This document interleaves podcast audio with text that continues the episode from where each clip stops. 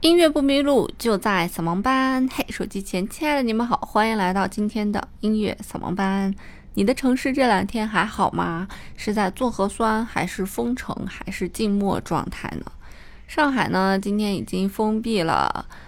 快一个月的时间了啊。目前我们还是看不到任何尽头。有一些听友关心兔小芳，说我能不能吃饱？目前我们家的冰箱冷藏和冷冻都塞得满满的，兔小芳是可以吃饱，并且吃的还不错。最近呢是加了非常多的群啊，买菜群、买肉群，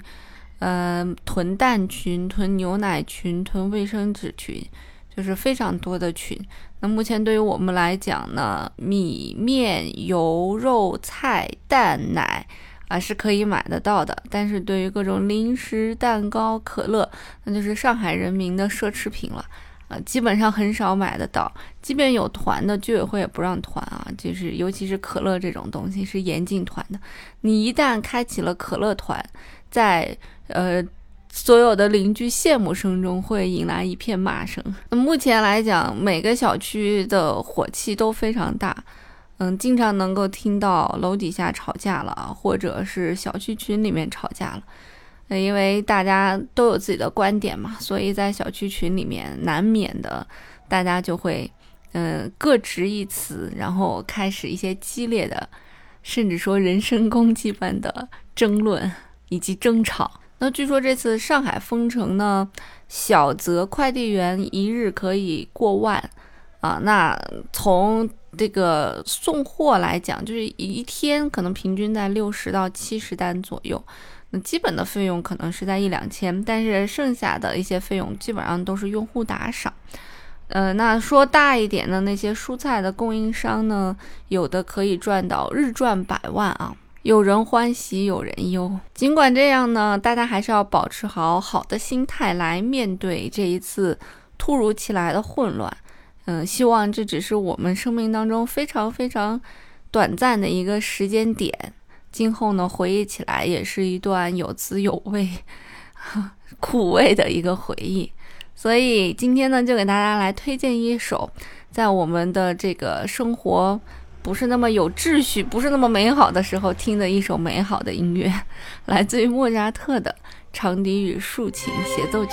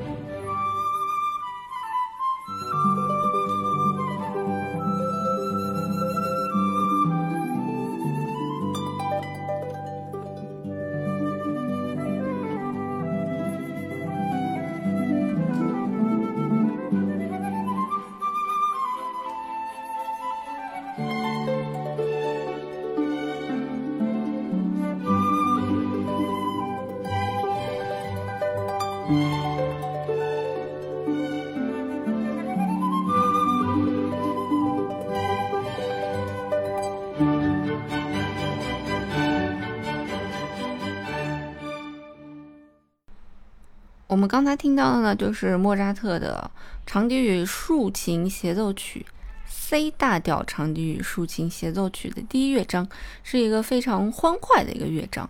那莫扎特这一生呢，一共为长笛独奏和这个乐队至少写了五首作品，现存的呢是有四首作品，都是在一七七八年完成的。我们今天听到的呢是 C 大调啊，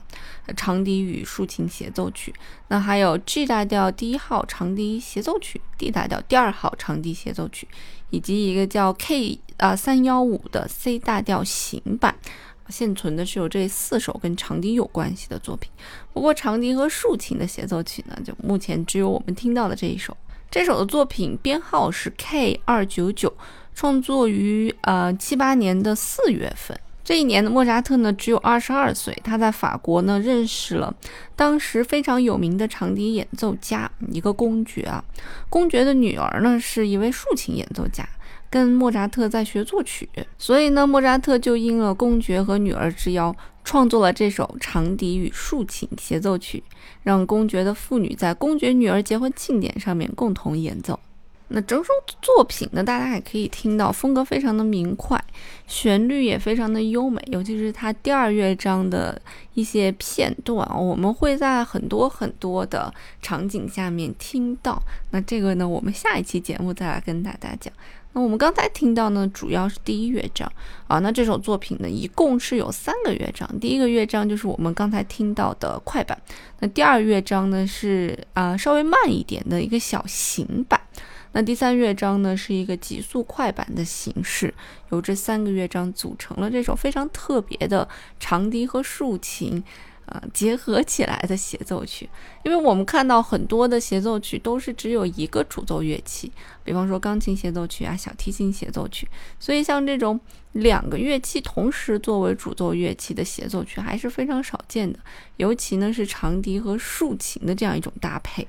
如果说小清新是什么样的，相信这一首一定是小清新作品的代表作，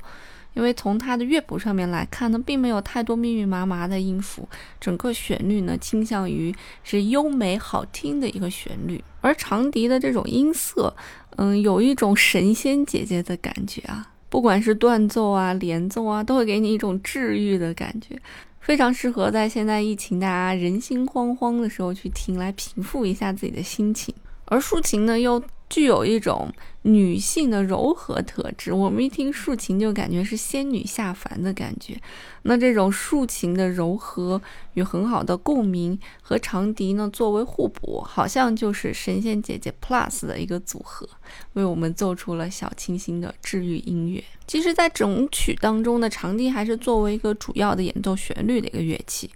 而竖琴呢，作为它的一个伴奏部分，呃，居多。虽然两者也有非常多的对话，但整体来讲呢，竖琴还是作为了一个伴奏的乐器，来突出长笛的旋律以及它的音色质感。